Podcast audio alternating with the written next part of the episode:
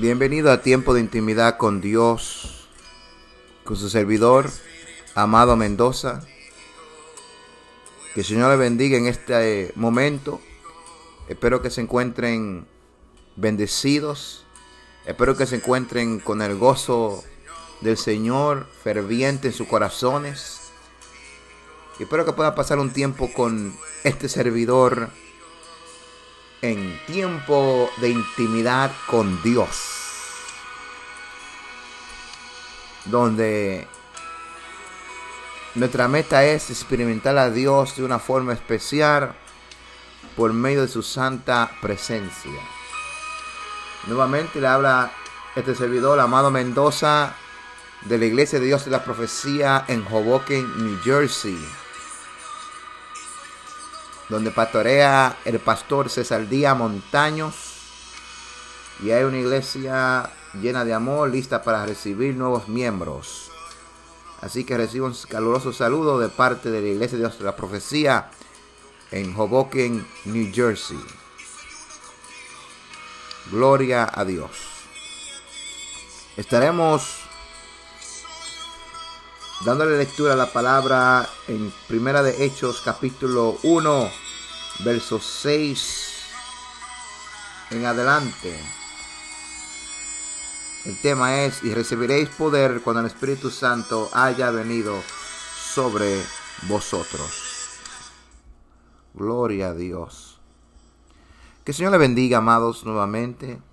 Le damos gracias a Dios por esta oportunidad de poder llegar a sus hogares y a sus corazones por medio de este medio. Espero que sigan escuchando para que el Señor les siga bendiciendo por medio de su santa palabra. Deseamos ser un instrumento de Dios y por eso nos atrevemos llegar a ustedes por medio de este medio de comunicación. Así que vamos a entrar en la palabra. En Primera de Hechos, capítulo 1, verso 6, estaremos leyendo unos cuantos versículos en ese capítulo. Y dice, entonces los que se habían reunido le preguntaron diciendo, Señor, ¿restaurarás el reino a Israel en este tiempo? Y él les dijo, no os toca a vosotros saber los tiempos o las sazones que el Padre puso en, sola, en su sola potestad. Pero recibiréis poder cuando haya venido sobre vosotros el Espíritu Santo, y me seréis testigo en Jerusalén, en toda Judea, en Samaria y hasta lo último de la tierra. Y habiendo dicho estas cosas, viéndolo ellos, fue alzado y le recibió una nube que lo ocultó de sus ojos.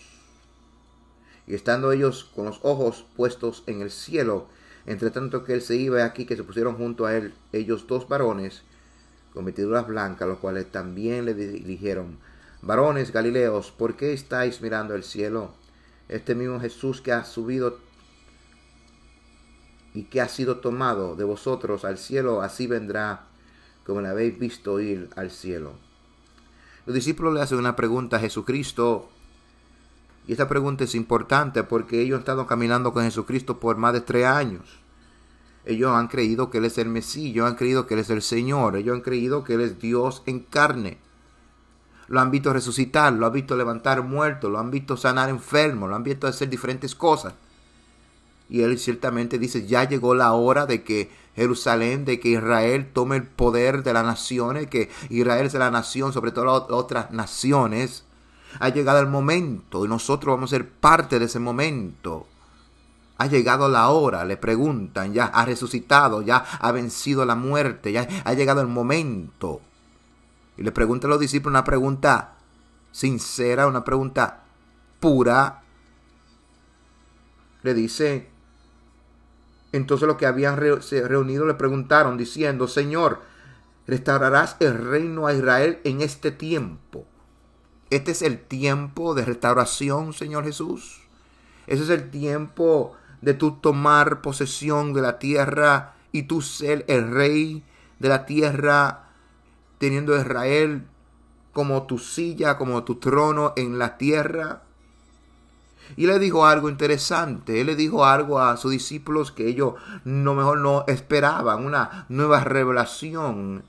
Él le dice, y le dijo, no os toca a vosotros saber los tiempos o los sazones que el Padre puso en su sola potestad. En otra palabra, este tiempo de restauración no es algo que ustedes deben estar preocupados. Ese tiempo va a llegar.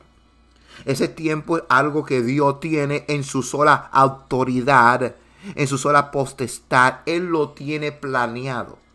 Pero a ustedes les toca otra parte. Y esta es la parte que les toca a ustedes, a mi iglesia. Al pueblo que se identifica con Cristo le toca una parte. Y estamos hablando de otro reino Estamos hablando del reino invisible de Dios que tiene autoridad y dominio y poder, que cambia la vida, que restaura el corazón, que transforma el alma. Un poder que te ayuda a ser testigo de Dios, un poder que te ayuda a testificar del poder de Dios, un poder que te llena de la habilidad, que te llena del gozo, que, que sobrepasa todo entendimiento que te permite ser un testigo fiel de Dios. Y le dice Jesús a ellos, pero recibiréis poder, verso 8, cuando haya venido sobre vosotros el Espíritu Santo. Él le dice, van a recibir él, van a recibir poder, van a recibir habilidad, van a ser capacitados, van a ser restaurados, van a ser llenados con una habilidad sobrenatural. Pero esta habilidad sobrenatural no es para ustedes, sino esta habilidad sobrenatural es para que me sean testigos de la obra que he hecho en esta tierra. Noten, este poder viene por medio de una persona. Jesucristo ha estado ministrando por 33 años, los últimos tres años. Él ha estado caminando con estos hombres y estos hombres han sido testigos del poder de Dios, testigos del poder del Espíritu Santo en la vida de Cristo. Los demonios han sido testigos del poder al manifestarse cuando Cristo sanaba, libertaba a aquellos que estaban en cautiverio, aquellos que estaban encadenados por cadenas invisibles, con vicios, con diferentes malicias. Ellos eran movidos, reprendidos.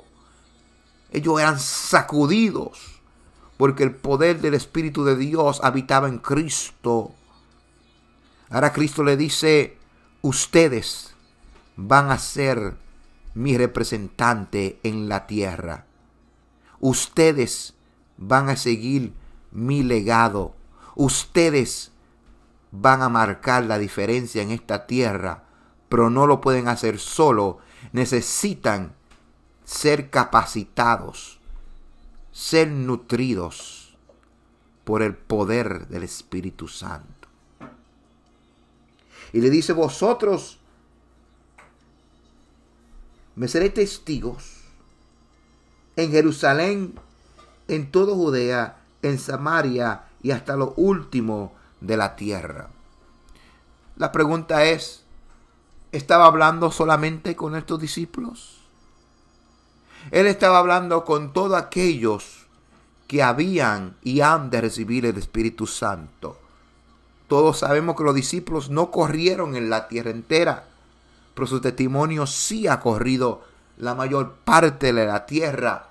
Pero esto ha sido llevado por hombres y mujeres que han sido revestidos, que han sido llenados, que han sido lavados, que han sido restaurados y llenos del poder del Espíritu Santo, enfrentando la muerte, enfrentando las aflicciones, enfrentando diferentes situaciones con gozo y con alegría, porque el poder del Espíritu Santo lo ha levantado de diferentes lugares y le ha dicho, sigue adelante, yo estoy contigo. Y le dice, y hasta lo último de la tierra. Este evangelio, este mensaje de Jesucristo tiene que correr toda la tierra, tiene que ir por todo el mundo. Todos tienen que escuchar el mensaje de Cristo. Pero esto no puede ser posible, al menos que se levante una iglesia que desea ser bautizada, que desea ser llena, que desea ser revestida del Espíritu Santo. Hoy en día hay personas que pretenden caminar sin el revestimiento, sin ser revestido, sin ser llenado con el poder del Espíritu Santo. Son buenos religiosos, cantan bien, adoran bien, se visten bien, hacen diferentes cosas bien, pero no tienen el Espíritu Santo. Hay iglesias que están bien pintadas, bien decoradas, pero no tienen el Espíritu Santo. Hay personas que hablan bien, predican bien, pero no tienen el Espíritu Santo. Sucede que Pablo buscaba una iglesia que estuviera llena del Espíritu Santo. Pablo comienza a caminar por las ciudades de Éfesos y acontece que se encuentra con unos hombres. Y estos hombres estaban adorando, parecían cristianos, estaban tocando su pandero, estaban adorando a Dios. Y Pablo dijo, déjame unirme a estos hombres. Y cuando entra le hace una pregunta que me... Aleluya. Que sería maravilloso que entre un hombre de Dios, una mujer de Dios y pregunte esa pregunta en una iglesia. Y le dice esta pregunta. Y le, eh, vamos a leer el contexto. Hechos capítulo 19. Dice, aconteció que entre tanto que Apolos estaba en Corinto, Pablo después de recorrer las regiones superiores vino a Éfesos y hallando a ciertos discípulos, le dijo, ¿recibiste el Espíritu Santo cuando creíste? Y ellos le dijeron, ni siquiera hemos oído si hay Espíritu Santo. Ellos dijeron, ni siquiera sabemos que hay Espíritu Santo, ¿de qué nos está hablando? Pero Pablo dice, ustedes parecen, ustedes cantan, ustedes hablan, ustedes predican. Pero no hay Espíritu Santo entre ustedes. Hay algo diferente, hay algo que les falta. Y le dice, ¿ustedes lo recibieron cuando creyeron? Porque veo que son arrepentidos. Recibieron el Espíritu Santo. Y como muchos lugares ellos dicen, ni siquiera sabemos que hay Espíritu Santo. Vengo a decirle que sí hay Espíritu Santo que sí hay poder de Dios, que sí hay presencia de Dios, que sí hay vida que emana del trono de Dios. Y ese es por medio de la persona del Espíritu Santo. No podemos vivir vidas pretendiendo que Él no está ahí. Él está obrando con su iglesia por más de cuatro mil años. Aleluya. Y la iglesia por más de dos mil años ha estado bregando en los profetas, bregando en diferentes ministerios, bregando con reyes, bregando con diferentes situaciones, diferentes cosas que le traen gloria a Dios. Ahora vamos a pretender que vamos a terminar la carrera, que vamos a terminar este camino sin el Espíritu Santo. Pablo le dice, recibiste el Espíritu Santo cuando creísteis.